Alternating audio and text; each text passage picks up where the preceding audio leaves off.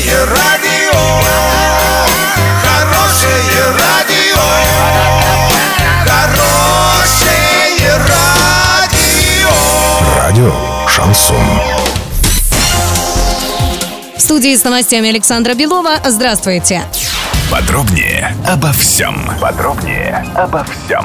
По итогам воскресного визита главы области Дениса Паслера в Орск принято решение о возобновлении работы двух предприятий. На встрече с руководством предприятия «Уралгрид» с представителями правительства и филиала РЖД была достигнута договоренность о выводе производства из режима консервации и возобновлении работы в максимально короткие сроки. Принято решение по единственному в России заводу, производителю изопропилового спирта, который сегодня фактически простаивает по причине отсутствия сбыта продукции из-за действий китайских конкурентов. После встречи главы региона с руководством завода синтетического спирта и представителями кредитно-финансовых и экспортных организаций объявлено о запуске производства. Как отметил Денис Паслер, в развитии предприятий и сохранении рабочих мест должны быть заинтересованы все.